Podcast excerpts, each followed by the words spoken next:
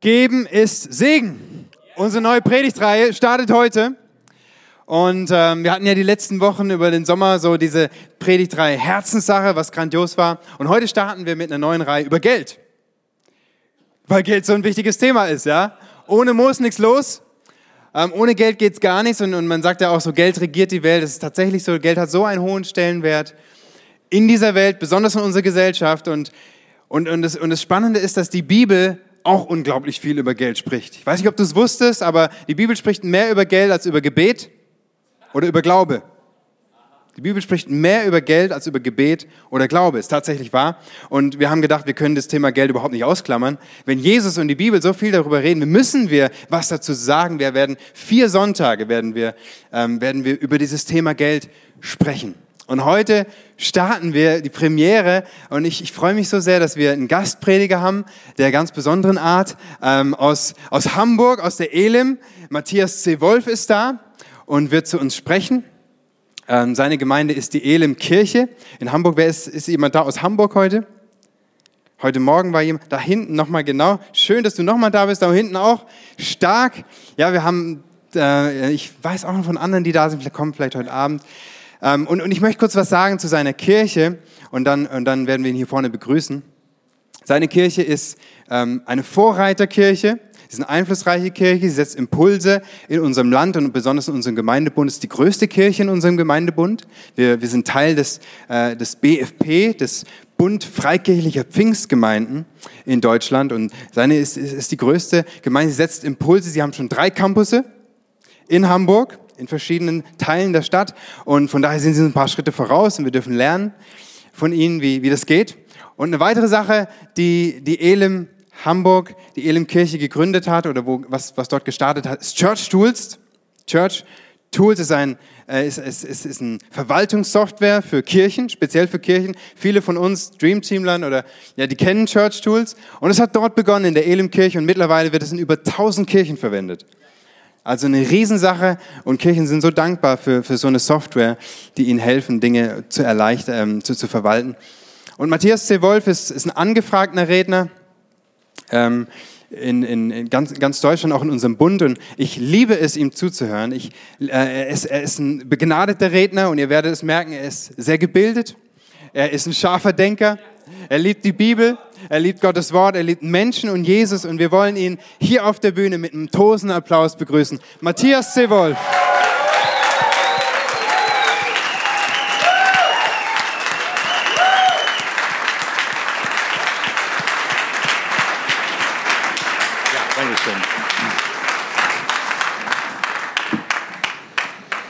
Ja, vielen Dank. Das ist was Besonderes hier bei euch in Nürnberg sein zu dürfen. Es hat sich also eine kleine Verbindung zwischen unseren Gemeinden entwickelt, so seit ich Konstantin kennengelernt habe.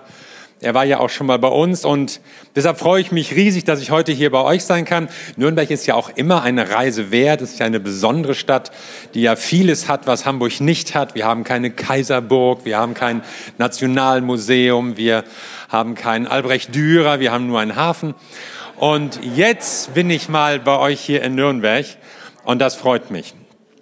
Ja, ihr habt euch ein tolles Thema ausgesucht und es ist ja schon was Besonderes da, den Einstieg in die Serie machen zu dürfen. Es gibt ja unter Pastoren so die ungeschriebene Regel, wenn du mal so irgendwas über einen Zehnten sagen willst, lade einen Gast ein und verschwinde. Es ist ja irgendwie praktischer, ja, mal jemand anders sagt ja etwas darüber. Nun ja, wir haben uns auch an dieses Thema rangewagt in diesem Jahr und haben eine Serie gehalten, die hieß bei uns radikal glücklich. Und haben über dieses Thema gesprochen bei uns in Hamburg.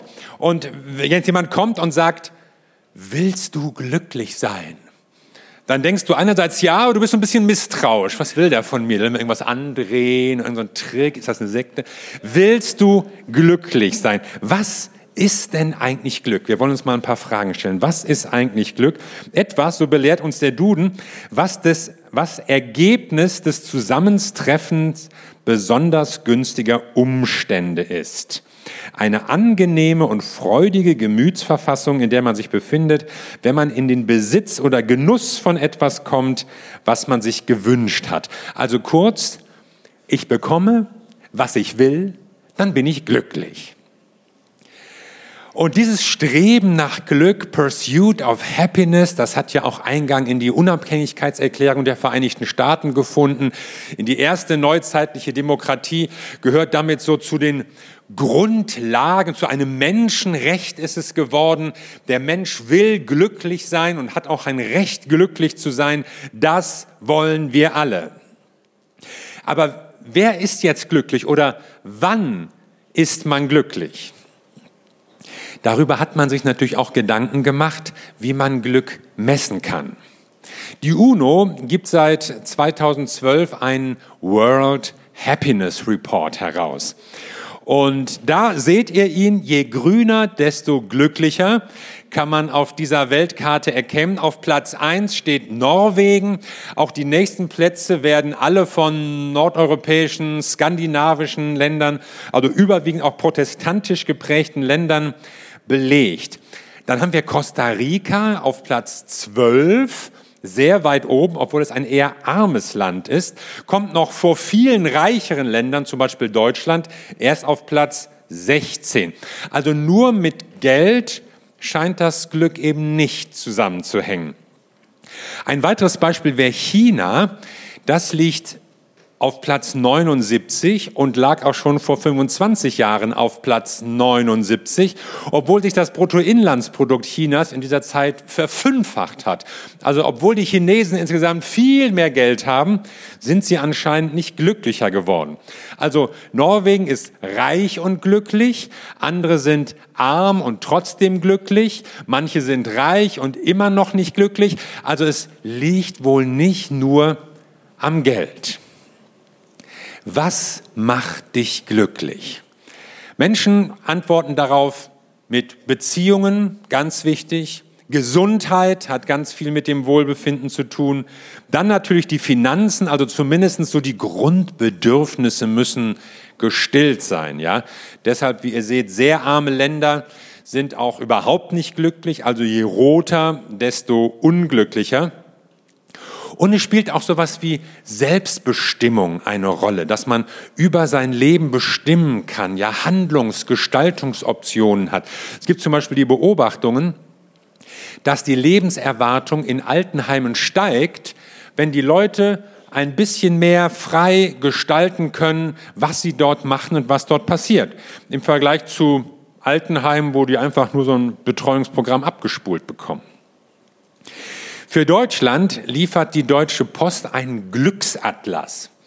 Und da liegt Schleswig-Holstein auf Platz 1. Hamburg liegt auf Platz 6. Bayern liegt auf Platz 8. Aber wir sind ja nicht in Bayern, das sind ja die Leute im Süden. Wir sind ja hier in Franken.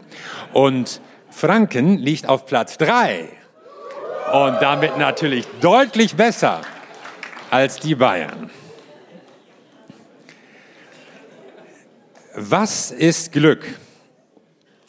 Albrecht Dürer, das ist ja ein ganz großer Sohn eurer Stadt, hat einen Kupferstich angefertigt mit dem Titel Das große Glück. Und da sieht man so eine Frauenfigur als Verkörperung des Glücks. Und sie steht auf einer Kugel. Und dieses Stehen auf der Kugel soll natürlich symbolisieren, wie unsicher und schwankend das Glück ist. Das Glück steht nicht solide mit beiden Beinen, unverwüstlich, unerschütterlich, unumstößlich, sondern es ist wie Balancieren auf einer Kugel. Das kann ich jetzt nicht vormachen, weil ihr keine Kugel hier habt. Und es ist wesentlich schwieriger. Es ist wesentlich anstrengender.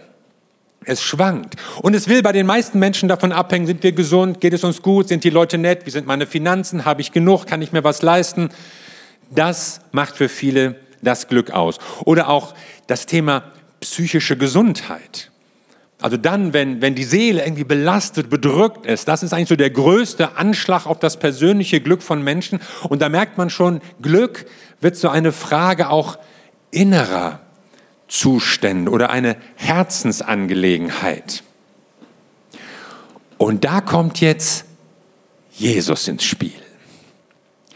Jesus hat ein Lieblingswort. Er geht nämlich noch einen Schritt weiter als unsere Glücksdefinitionen hier UNO und Post und so. Und sein, eines seiner Lieblingsworte ist Makarios, glückselig. Und diese Glückseligkeit meint so eine völlige Zufriedenheit und es bezieht sich auf die Gemeinschaft mit Gott, so eine ungetrübte Gottesgemeinschaft. Im Ersten Testament konnten die Leute sich das praktisch nur als jenseitige Erfüllung vorstellen. Im Neuen Testament wird es schon ganz anders greifbar. Es ist nämlich in Jesus schon jetzt für uns möglich. Schon jetzt bist du ein neuer Mensch. Schon jetzt wohnt Christus in uns. Schon jetzt gibt es eine Verwandlung, ein neues Leben. Schon jetzt kannst du glückselig sein. Das normale Wort für Glück in der griechischen Sprache, das kommt im Neuen Testament überhaupt nicht vor was man so mit äußeren Umständen verbindet, sondern Jesus spricht von glückselig, Makarios. Und das ist jemand, der nicht durch äußere Umstände begünstigt ist, sondern es ist jemand, der hineingenommen ist in die Gemeinschaft mit Gott. Jemand, der noch in der Welt ist, aber innerlich schon woanders dranhängt. Der nicht abhängig ist von der Welt, nicht von ihren Werten, nicht von ihren Mitteln, der weiß, mein Mangel wird nicht von der Welt ausgefüllt. Den kann mir niemand ausfüllen, was ich wirklich ersehne, mein Lebenshunger, sondern das beziehe ich von Gott, unabhängig von Umständen. Ah, das kann ich mir gar nicht vorstellen. Glück, unabhängig von Umständen, reine Herzensangelegenheit. Herz ist ja auch so ein ganz wichtiger Ausdruck in der Bibel. Er wird immer dann gebraucht, wenn so von unserer Persönlichkeit die Rede ist, so dem Innersten, dem Mittelpunkt des Menschen. Hier sitzen unsere Gedanken und Gefühle, hier geht es um Wollen und Entscheiden, hier ist die Schaltzentrale, hier ist das Weichenstellwerk, hier ist die Kommandobrücke. Das ist so das Hauptquartier in deinem Leben. Was da passiert, entscheidet über alles andere. Hier werden Richtungen vorgedacht, hier wird die Zukunft vorbereitet. Das ist das Zentrum. Und die Frage nach dem Glück ist also jetzt eine Frage, was ist in deinem Herzen los? Wer ist da los? Wer regiert dort? Was bewegt dich dort? Was müsste in deinem Herzen passieren, damit du sagen kannst, ich bin radikal glücklich. Ja, dann, dann müsste ich vielleicht, dann müsste ich ja so total ausgerichtet sein auf Gottes Willen. Da müsste mir ja nur noch wichtig sein, was ihm wichtig ist. Dann dürfte mich ja gar nicht mehr so in Beschlag nehmen, was so die Leute und die Menschen und in dieser Welt und was mich sonst immer so total beschäftigen und belatschern will. Ist das realistisch? Kann man da hinkommen? Gibt's das? Jesus, wie war das bei dir? Warst du eigentlich glücklich? Wenn ja, wie hast du das geschafft? Jesus hat mal zu seinen Jüngern gesagt, meine Speise ist, dass ich den Willen meines himmlischen Vaters tue. Sie wollten ihm nämlich zu essen bringen und wunderten sich, dass er da nicht so scharf drauf war und die konnten sich gar nicht vorstellen, ohne Essen und, und kann ich mir auch nicht, aber Jesus sagt, es gibt etwas, was wichtiger ist als die Nahrung. Es gibt etwas, was mir für mein Leben wichtiger ist. Und das ist, dass ich den Willen meines himmlischen Vaters tue. Was ist für dich wichtig?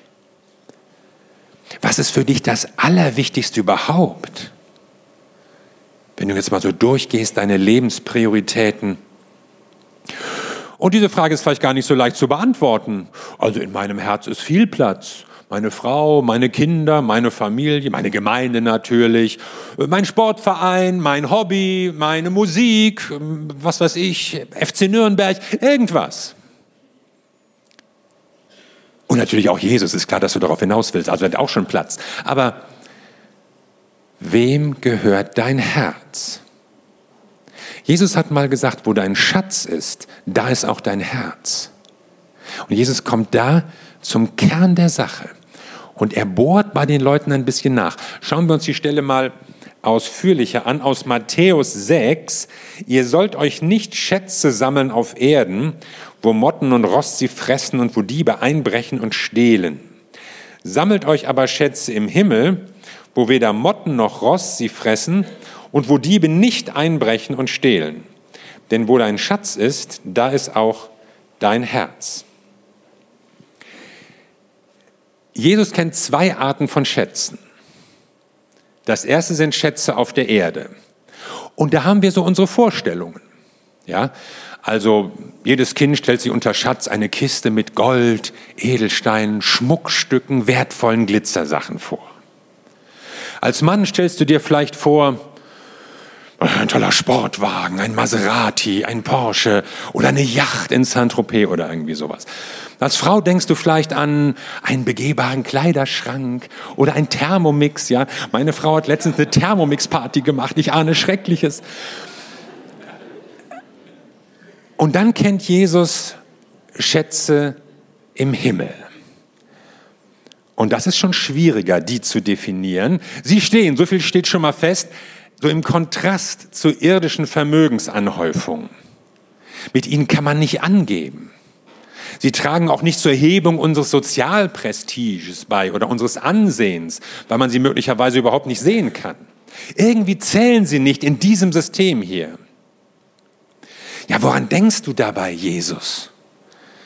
Ich denke an Taten der Liebe, Taten der Veränderung. Ich denke an das, was du für andere getan hast, wo du geholfen hast, dich eingebracht hast, selbstloser Einsatz, notwendige Hilfe, dienen, wahre Werte. Die sind unsichtbar, aber beständig. Die können auch nicht gestohlen oder weggenommen werden. Die bleiben. Denn sie zählen bei Gott. Ja, das finde ich ja eigentlich gut, aber wodurch sind sie gefährdet? Was sieht Jesus als Risiko, als Gefahr für diese Werte? Diese wahren Werte sieht er durch materiellen Besitz gefährdet. Und das erstaunt mich, weil Jesus schließlich in einer Kultur lebte, die vergleichsweise arm war. Niemand hatte da von seinen normalen Zuhörern große Reichtümer. Das war mal eine große Ausnahme. Und was würde er in unserer konsumgetriebenen Wohlstandswelt sagen? Wie würde er da die Gefahr einschätzen, dass wir uns von all dem, was man haben und besitzen kann, ablenken lässt? Ich glaube, Jesus würde sagen, wenn du glücklich werden willst, dann muss sich was in deinem Herzen verändern. Dann musst du entscheiden, was und wer in deinem Herzen Platz hat, wer in deinem Herzen regiert. Wenn du wirklich glücklich werden willst, dann musst du unabhängig werden von äußeren Umständen. Dann dürfen deine Stimmungen oder deine Befindlichkeit nicht mehr davon abhängig sein, was du hast, was man dir sagt, ob man dir zustimmt, ob es in der Karriere funktioniert oder solchen Sachen. Wenn du glücklich werden willst, dann musst du dein Verhältnis zu Geld und Besitz klären. Nicht alles loswerden, aber die Frage beantworten, hänge ich dran oder kann ich darauf verzichten? Und das findest du nur heraus durch Geben. Nur im Geben merkst du, kann ich loslassen oder hänge ich dran? Sonst bleibt das ja so eine theoretische Behauptung. Ich, ich, könnte, ich bin großzügig, ich könnte ganz viel geben. So wie manchmal Drogenabhängige sagen, ich könnte jederzeit aufhören. Ich will nur noch nicht. Später, ab morgen. Erst wenn ich gebe, merke ich, ob ich loslassen kann, ob ich Geld habe oder ob das Geld mich hat. Erst im Geben merke ich diese Freiheit von äußeren Umständen. Ich will mir das mal mit so ein paar Beispielen vor Augen malen. Mutter Teresa. Was fasziniert uns so an dieser Frau? Ihre völlige Unempfindlichkeit gegenüber allem, was das Wertesystem dieser Welt ausmacht, gegenüber allem materiellen Besitz. Eine selbstlose Hingabe im Dienst für die Armen. Die Frau hatte so gut wie nichts. Man sagt, sie besaß ein Gebetsbuch und einen Rosenkranz und das war's. Als sie zur Nobelpreisfeier, sie hat ja den Friedensnobelpreis bekommen, in Norwegen war, da bat sie darum, dass das abendliche Bankett ausfällt, um das Geld lieber den Armen zu geben. Sehr zum Verdruss der noblen Nobelpreisgesellschaft, die sich natürlich auf das opulente Mal gefreut haben. Ja, kann man ja nichts sagen. Die Mutter Theresa sagt, man musste ihnen doch gespendet werden, mussten ja zu Hause bleiben. Oder Franziskus von Assisi. Ein junger Mann, dem damals in Norditalien eigentlich alle Möglichkeiten offen standen. Er kam aus einer reichen Familie, hätte studieren können, hätte viel Geld verdienen können, alles. Aber nein, er ließ das alles fahren, um zu einem besitzlosen Wanderprediger zu werden, so wie Jesus. Sein Mantel gehörte ihm noch nicht einmal. Der wurde ihm nur noch geliehen, denn er hatte die Angewohnheit, alles, was er hatte, irgendwie zu verschenken an noch ärmere Leute, bis hin zur eigenen, zum eigenen Ruin. Also, dass er dann zum Beispiel krank wurde, weil er keinen Mantel mehr hatte. Und deshalb haben seine Freunde ihm dann den Mantel noch geliehen, weil sie gesagt haben, deine Sachen verschenkst du, mein Freund, aber das ist ja unser Mantel, den darfst du nicht verschenken. Völlig unempfindlich gegenüber allem, was besitzen wollen und haben betrifft. Hat vielleicht der Schriftsteller Adolf voll recht, wenn er seine Franziskus-Biografie der letzte Christ nennt? Ich hoffe ja nicht. Und vielleicht hast du aber jetzt so ein bisschen Angst bekommen. Oh, Mutter Theresa, eigentlich sei es ja gut, aber darauf will er hinaus. Und nein, Konstantin, wen hast du da eingeladen? Also, ich glaube nicht, dass du die gleiche Berufung hast oder die meisten von euch wie Franziskus oder wie Mutter Teresa. Und wir müssen nicht alle so asketisch und entsagungsvoll leben. Aber ich muss einfach zugeben, ich bin beeindruckt von diesen Menschen. Mich beeindruckt das, wie wenig sie darum geben, wie unabhängig sie sind von allem Besitz und Statusdenken. Und ich merke dann, oh, wie vieles ist mir noch wichtig. Was möchte ich noch gerne haben? Das wünsche ich mir noch. Ich möchte gerne gut leben. Ich möchte schön verreisen. Ich möchte angenehm essen. Ich möchte bequem wohnen. Ich wünsche mir einen Steinmehlflügel. Ich möchte dies und ich möchte das. Hänge ich vielleicht doch noch ganz stark an irgendwelchen Sachen? Bin ich vielleicht doch nicht unabhängig von äußeren Dingen? Was ich von diesen beiden Persönlichkeiten lerne, ist, dass Geben glücklich macht. Es gibt ein Einkaufszentrum in Hamburg, das wirbt mit dem perversen Slogan, wir shoppen nicht, wir kaufen uns glücklich. Franziskus oder Theresa würden sagen, wir geben uns glücklich. Und wie hat ihr Leben Menschen, sogar die Welt verändert? Das will nicht in meinen Kopf.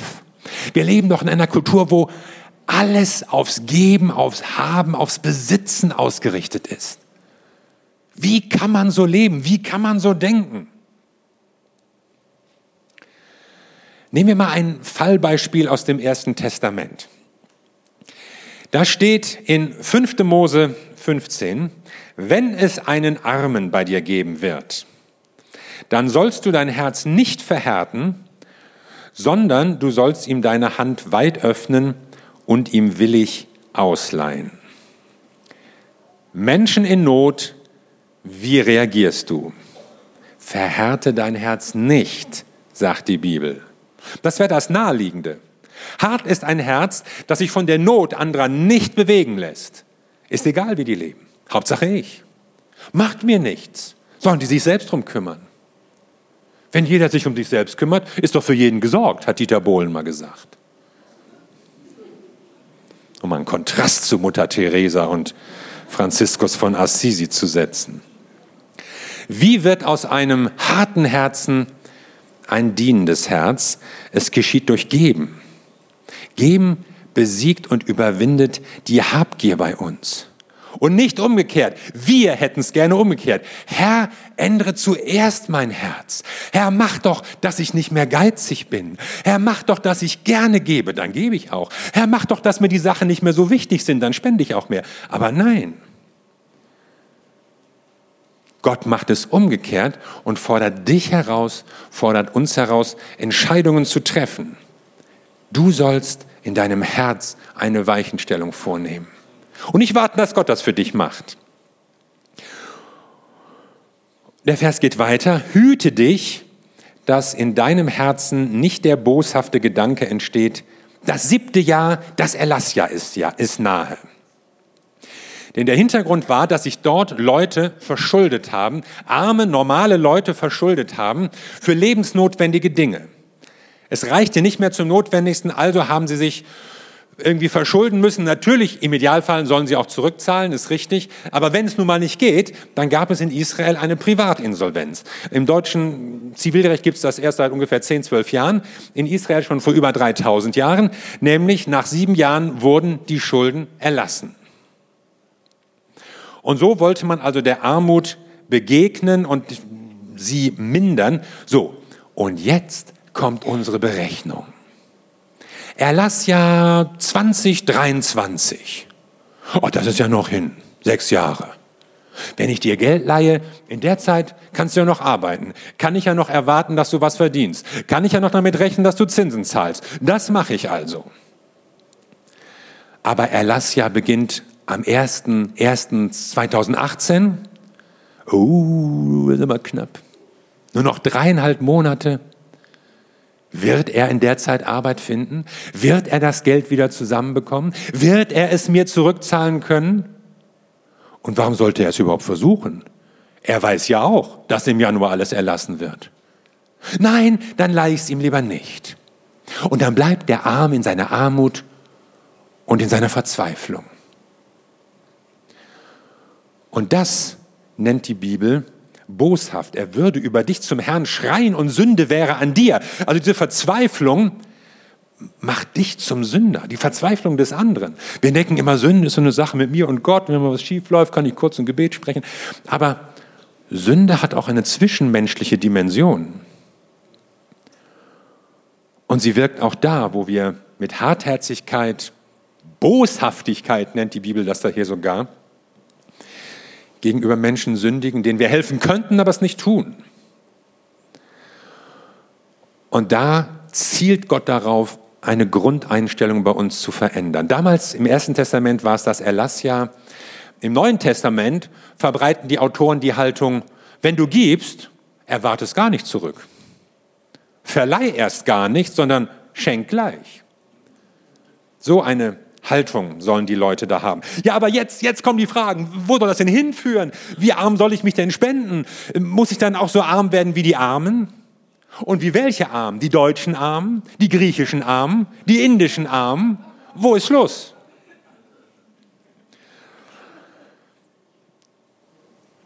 Du musst dich nicht arm spenden. Es ist sogar gut, dass du reich bist. Dafür kannst du Gott danken und deswegen kannst du auch geben. Der Hintergrund war ja damals, die Israeliten kamen in das Land Israel hinein, von Gott geführt, das Land war ihnen von Gott geschenkt und das Land war ja gleichzeitig das Produktionsmittel, ein fruchtbares Land, damit konnte man Erträge erwirtschaften und von diesem Geschenk Gottes sollten sie weitergeben, damit sollten sie teilen.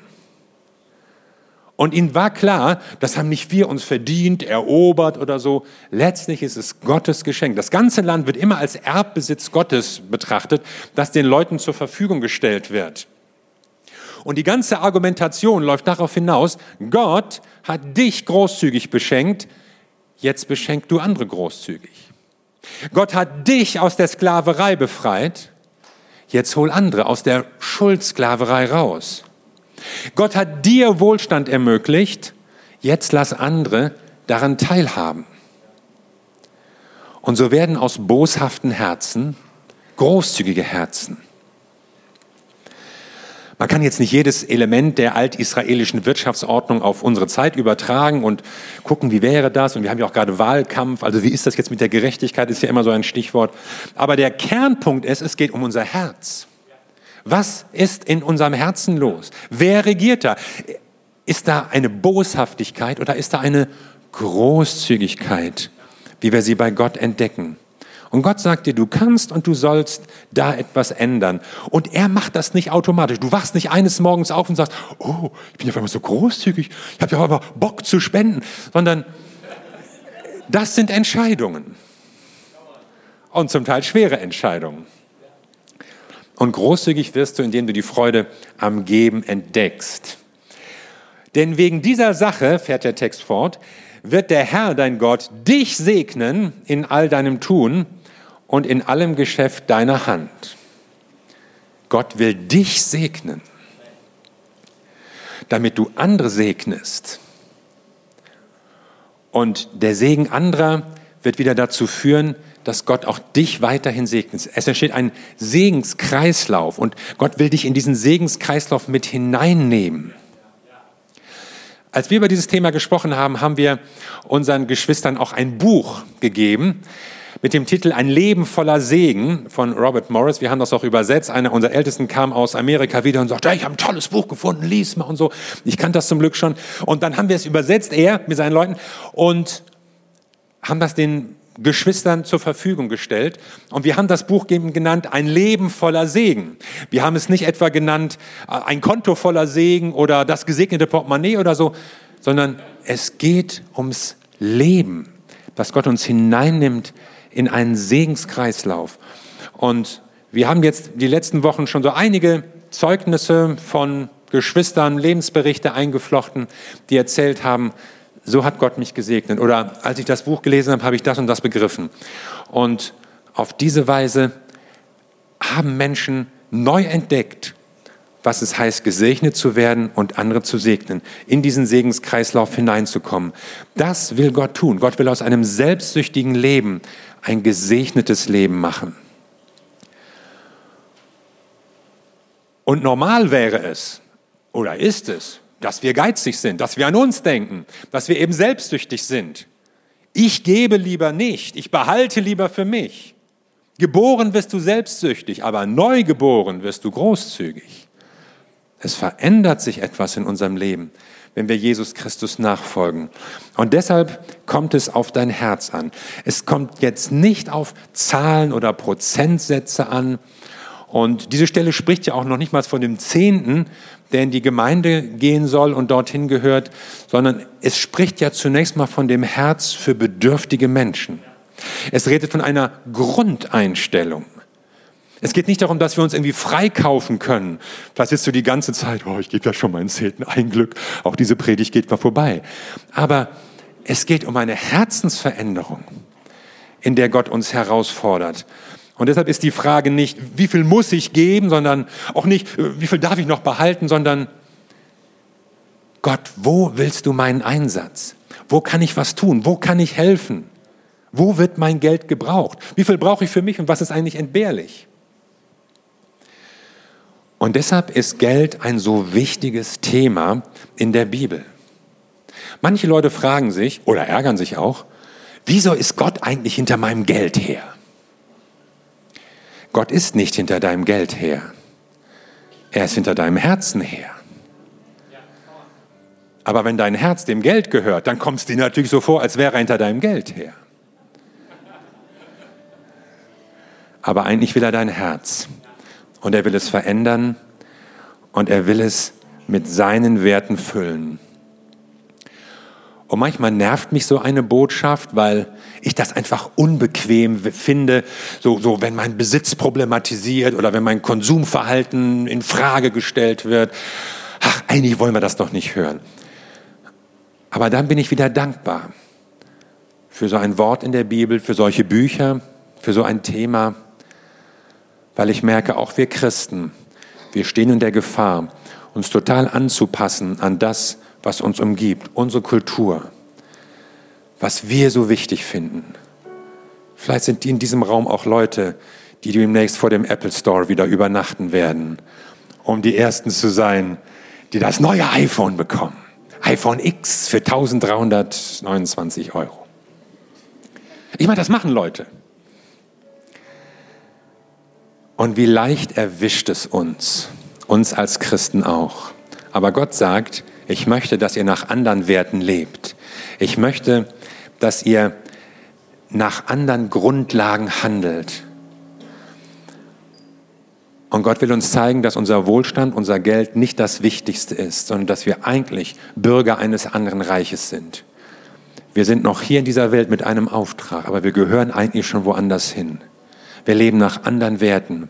Wir dienen einem Herrn, der alles gegeben hat für uns. Was wir sind und haben, haben wir nur durch diesen Herrn. Alles verdanken wir ihm.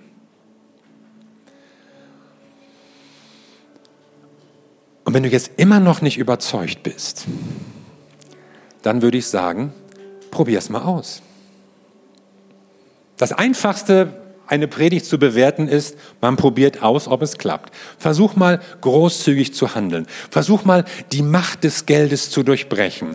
Und wenn du merkst, oh, das macht mich total unglücklich und ich habe dem gegeben, hinterher habe ich geweint und so, dann, dann ruf mich an in ein paar Monaten und sag, alles Quatsch. Was ich beobachte, ist was anderes. Dass es etwas Befreiendes ist zu geben. Dass es etwas glücklich machendes ist, wenn ich Menschen etwas schenken kann. Und wenn ich etwas investiere, wenn ich etwas loslasse von dem, was Gott mir gegeben hat. Ich will nicht dran hängen. Ich will den Segen, den Gott mir gegeben hat, weiterfließen lassen zu den Menschen. Probier es aus. Amen. Lass uns zusammen beten.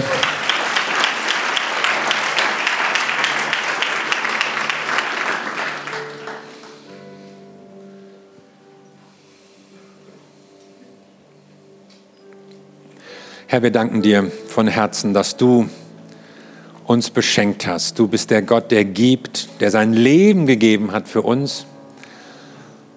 Wir verdanken dir alles. Lass uns von dir lernen. Ich möchte einfach beten für meine Geschwister hier, dass du uns vor Augen malst, wie glücklich es uns macht, wenn wir geben, weil wir es von dir lernen. Du hast es genauso getan.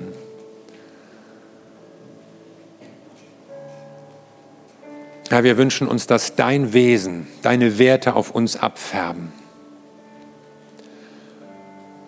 Und dass wir großzügige Herzen haben und glücklich werden im Geben, im Nacheifern unseres Gottes.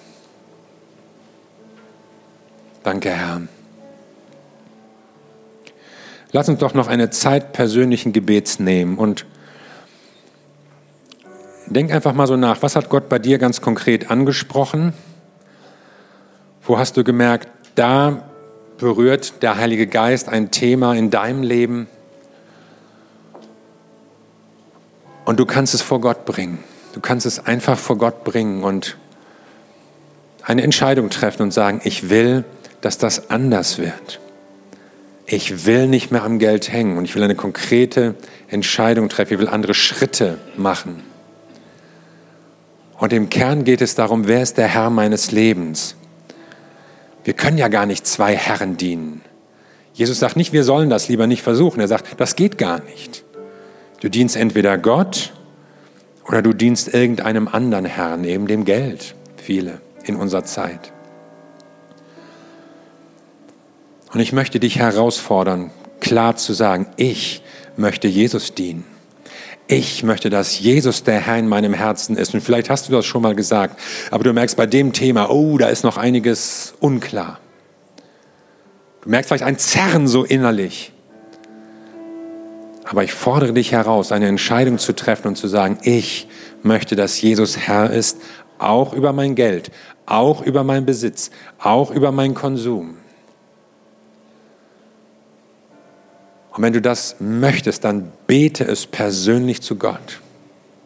Und wenn das deine Entscheidung ist, dann lade ich dich ein, steh auf, steh einfach da auf, wo du bist und unterstreich das so auch für dich selbst. Es ist wichtig für dich selbst, dass du aufstehst, nicht für mich oder andere.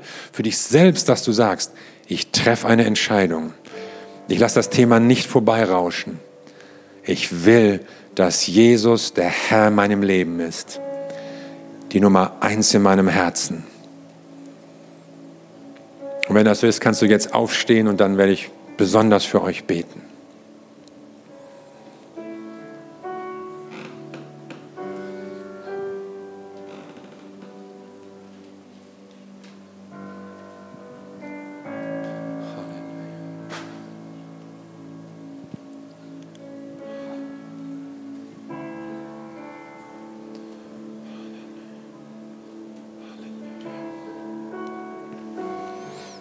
Halleluja. Herr, du kennst unsere Herzen, du hast unsere Gebete gehört, weißt, was Menschen entschieden haben, bekannt haben.